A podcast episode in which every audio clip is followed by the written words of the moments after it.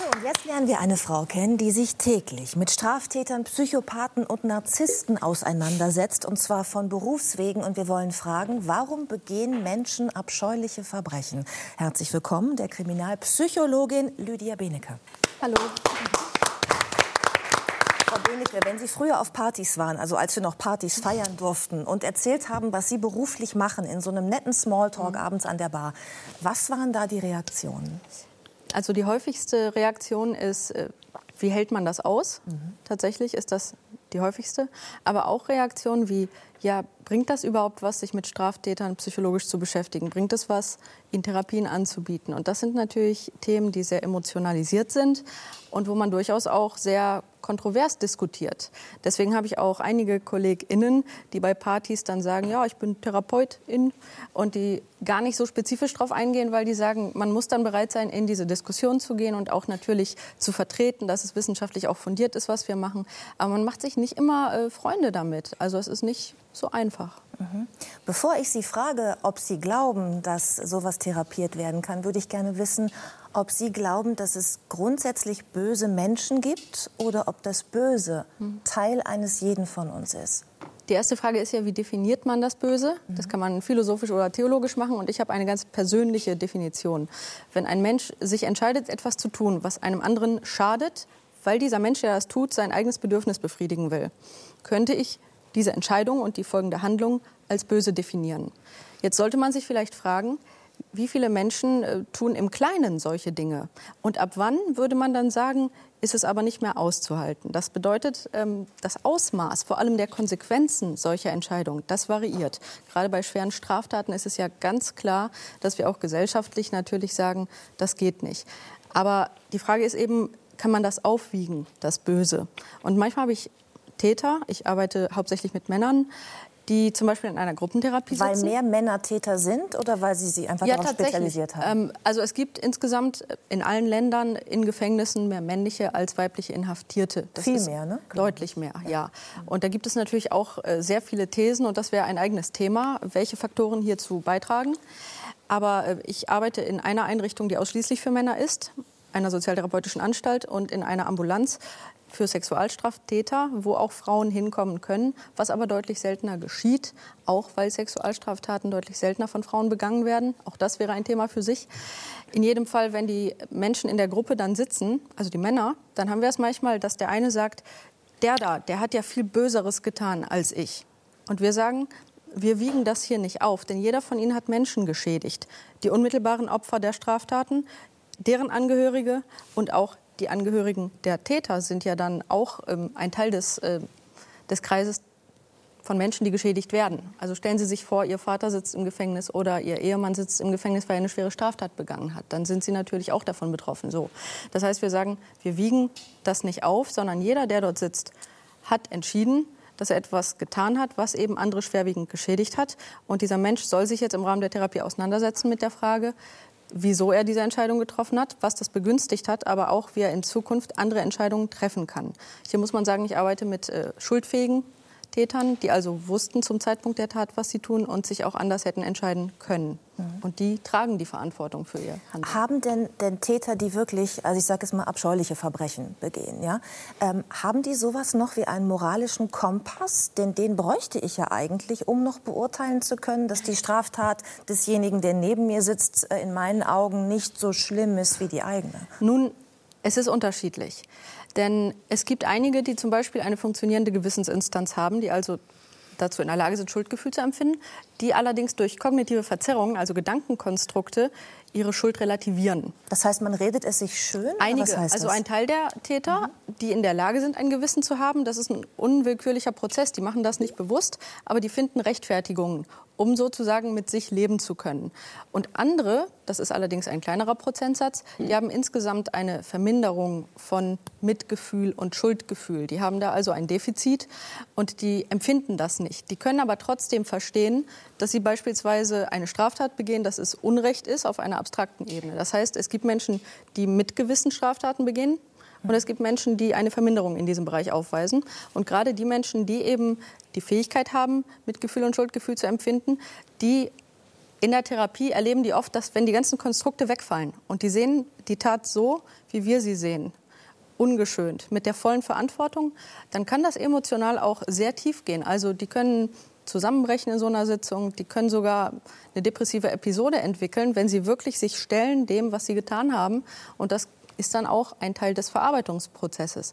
Also wenn sich jemand also vorstellt, so eine Therapie wäre angenehm, mhm. das ist sie nie. Das ist auch für niemanden, der diese Therapie durchläuft, angenehm, weil diejenigen sich mit allem Unangenehmen in ihrem Leben und in ihrer Person sehr lange, sehr intensiv beschäftigen. Und das ist etwas, was niemand gerne tut. Reden denn die äh, Straftäter freiwillig mit Ihnen oder müssen sie mit Ihnen reden? Das hängt davon ab. Also beispielsweise in der Ambulanz kommen äh, Menschen hin, die eine Bewährungsauflage haben, im Rahmen derer sie also eine Therapieauflage haben. Die werden also zu uns geschickt. Und es gibt aber auch Settings, zum Beispiel eben in sozialtherapeutischen Einrichtungen im Strafvollzug, wo sich teilweise Menschen auch hinbewerben, weil sie beispielsweise an einem Punkt sind, wo sie merken, dass sie Hilfe brauchen. Und anderen wird halt das Angebot gemacht. Auf jeden Fall, es gibt einige, die da sitzen und sagen, ja, ich erkenne, dass irgendwas mit mir nicht okay ist und dass ich da was ändern muss, auch beispielsweise um die Chance zu haben, überhaupt jemals wieder ein straffreies Leben zu führen. Weil einige erkennen, dass es nichts bringt, wenn sie noch mal entlassen würden und sie würden wieder eine schwere Tat begehen. Sie würden dann beispielsweise eventuell in Sicherungsverwahrung gehen. Sie erkennen dann die langfristigen Konsequenzen. Das kann eine Motivation sein. Und andere, die Darf ich kurz was fragen? Ja, Sind das dann eher die langfristigen Konsequenzen, die man dann für sich sieht als Täter? Oder ist es eine wachsende Empathie für die Opfer, die dadurch auch entsteht, weil Sie in Gesprächen diese Perspektive auch eröffnen? Also Genau, es ist auch unterschiedlich. Einige Täter kommen in eine Therapie und sagen, ich kann nicht fassen, was ich getan habe. Und andere, die da sitzen und sagen, ja, es ist mir passiert, aber eigentlich war das alles nur eine unglückliche Verkettung von Umständen. Also die Menschen gehen sehr unterschiedlich damit um. Und es gibt halt auch einige, die sagen, ja, das passiert mir nie wieder. Und deswegen brauche ich jetzt auch gar nicht weiterreden und ich will auch nicht mehr daran denken und ich, ich werde einfach nie wieder in so eine Situation kommen. Und immer wenn die dann sagen, das passiert nie wieder, sagen wir, passieren, das ist wie Regen passiert. Aber wenn sie etwas tun, einem anderen schaden, dann tun sie das und sie sind verantwortlich. Also schon mal die Wortwahl ist interessant. Und äh, die sagen dann auch häufig Mann. Das heißt, man merkt in der Wortwahl, sie distanzieren sich. Mhm. Ja, man kann doch auch manchmal nicht anders. Und dann äh, weisen wir sie darauf hin, dass es sich anders anfühlt zu sagen, ich habe das getan, als es passiert einem halt mal. Da merkt man ja schon in der Wortwahl, wenn jemand sich distanziert. Kriminalpsychologie hilft ja auch zu verstehen, wie ein Täter ja. tickt. Das, was ja auch wichtig ist, dann vielleicht um Prävention auch besser leisten zu können. Wenn ihr euch vorbereitet für einen Tatort, gibt es dann sowas wie, ich sag mal so Hintergrundgespräche mit, mit Frauen wie Frau Benecke, dass ihr ein bisschen mehr Verständnis noch habt, dass man sich besser reinfühlen kann? Gehört das mit, mit zur Vorbereitung? Ähm oder sitzt du zum Frage. ersten Mal in einer Runde mit einer Kriminalpsychologin? Ich höre natürlich gebannt zu, weil es ja. natürlich schon irgendwie Schnittpunkte gibt mit unseren Drehbüchern, die natürlich weit weit, weit unter dieser Komplexität liegen. Ich habe ich hab nur gerade in meinem Kopf tauchte, tauchen gerade ganz andere Dinge auf, mhm. weil das war gerade die Anfangsfrage, die du gestellt hast.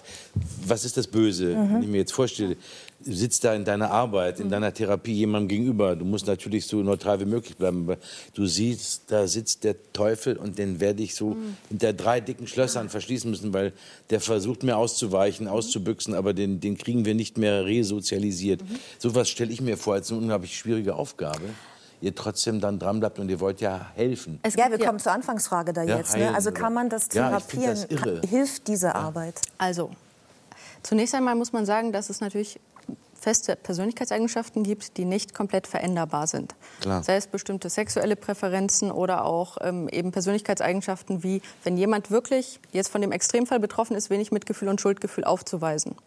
Auch das hat immer eine Mischung aus biologischen und Umweltfaktoren, die zusammengespielt haben, sodass sich das entwickelt hat. Das ist also nicht nur angeboren oder nur Umwelt, sondern immer eine Mischung aus beidem.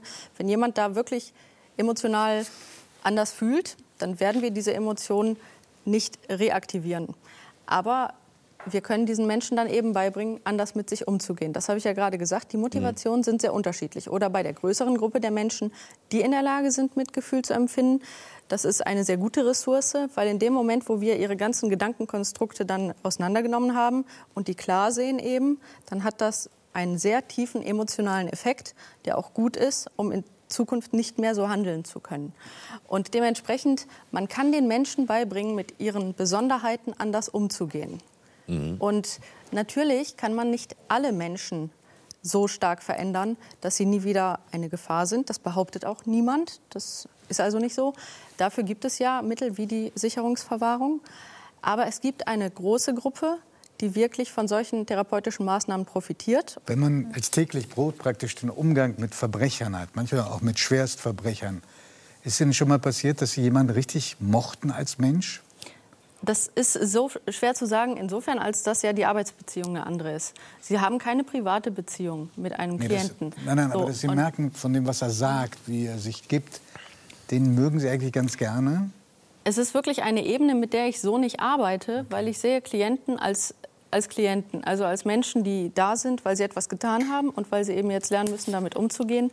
Und dementsprechend begegnen wir in dieser Arbeit, da denke ich, kann ich für alle sprechen, natürlich diesen Menschen auf einer Ebene, wo sie sich nicht äh, von uns, also wir können nicht zeigen, dass wir etwas, mm, also sowas wie Ekel oder Abscheu. Viele Klienten im ersten Gespräch, die etwas getan haben, was ihnen sehr unangenehm ist, die sagen dann, ich hatte Angst, dass sie vielleicht ähm, Ekel oder Abscheu zeigen, wenn ich hier sitze. Sie müssen also professionell damit umgehen, damit diejenigen sich öffnen können. Aber das ist für mich eine völlig andere Ebene, einem Menschen in einem Arbeitskontext wertschätzend zu begegnen, damit dieser Mensch eben an sich arbeiten kann, als wirklich einen Menschen privat sympathisch zu finden. Können Sie das nachvollziehen? Aber Sie sind doch auch ein Mensch. Ja klar, aber ich weiß, dass die Arbeitsebene halt eine andere ist. Das ist eine Haltung, die vielleicht auch dabei hilft, dass man diesen Beruf machen kann, dass sie eben ja, diesen Kontext nicht privat empfinden. Sie beschäftigen sich auch mit äh, Betrügern, mit Hochstaplern, mit, mit sogenannten Blendern ja. und schreiben darüber gerade ein Buch, was genau. im Mai erscheint. Ja. Gibt es eine Charaktereigenschaft, die typisch ist für diese Gruppe von Straftätern? Das ist tatsächlich sehr interessant, denn die Forschung sagt, im Prinzip gibt es zwei Eigenschaften, die sehr erfolgreiche Lügner haben müssen, die also überdurchschnittlich viel lügen. Sie sollten angstfrei sein und sie sollten sehr von sich überzeugt sein, übermäßig von sich überzeugt. Denn Kommt wenn, in vielen Berufsgruppen vor. Ja, ja, ja. interessanter Aspekt. Denn Präsident. Viele Chefredakteure sollen totale Narzissten sein. Ja. Das ist eine interessante These. Ja, aber Fakt ist, wenn jemand ähm, sehr selbstsicher ist, während er lügt und dabei auch äh, so ruhig sein kann und ihnen tief in die Augen schauen kann, dann werden sie vom Bauchgefühl her ein positives Gefühl haben. Das heißt, sie haben das Gefühl, ich kann diesem Menschen vertrauen. Und in dem Moment, wo der Mensch sie emotional bereits auf seine Seite gezogen hat, auch durch dieses entspannte und freundliche, offene Auftreten, da werden sie weniger prüfen, ob die Fakten stimmen. Mhm. Und dementsprechend muss es nicht unbedingt inhaltlich eine gute Lüge sein. Das Wichtigste ist, dass sie den Menschen auf der emotionalen Ebene überzeugen. Und gerade wirklich professionelle Hochstapler und auch Betrüger, die haben diese Fähigkeit und merken auch, oh, das funktioniert und werden immer selbstsicherer.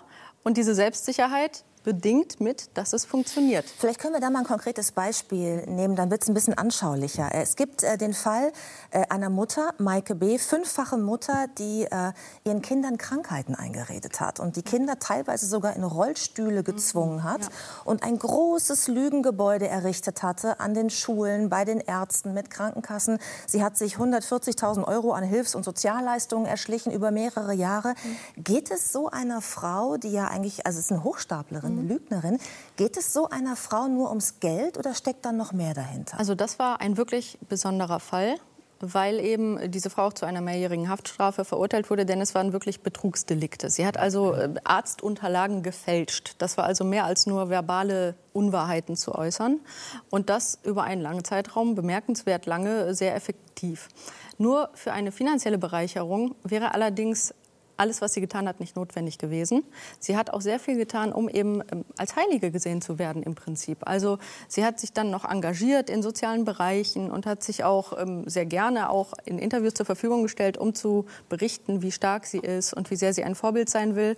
Das wäre zu der finanziellen Bereicherung nicht notwendig gewesen.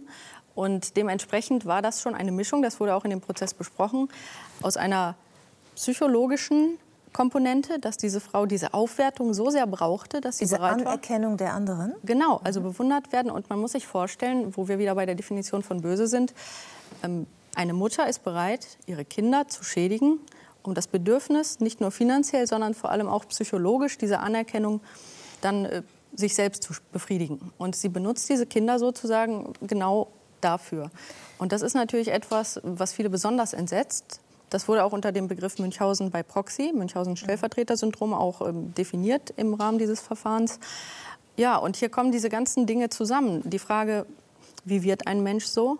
Warum entwickelt er eigentlich so ein übermäßiges Bedürfnis nach Aufmerksamkeit ja, und Bewunderung? Und wie, warum fällt es nicht auf? Das fragt und man sich auch. ja auch immer. Ne? Genau. Warum wird niemand stutzig? Sind die, mhm. äh, die Täter, sind die Hochstapler, die Betrüger, sind die so perfide? Sind Sie, sind Sie ihren, ihren Mitmenschen überlegen oder gucken wir da nicht genug hin? Also es gibt verschiedene Komponenten. In diesem Fall war es interessant, dass alle gesagt haben, so eine Geschichte, warum sollte die jemand erfinden? Punkt eins. Es wirkt auf einen normalen Menschen jetzt erstmal unplausibel, dass jemand so weit gehen würde. Und dementsprechend auch der nächste Punkt, wer möchte denn einer Frau in so einer Lage etwas unterstellen? Das ist ja eine Immunisierung.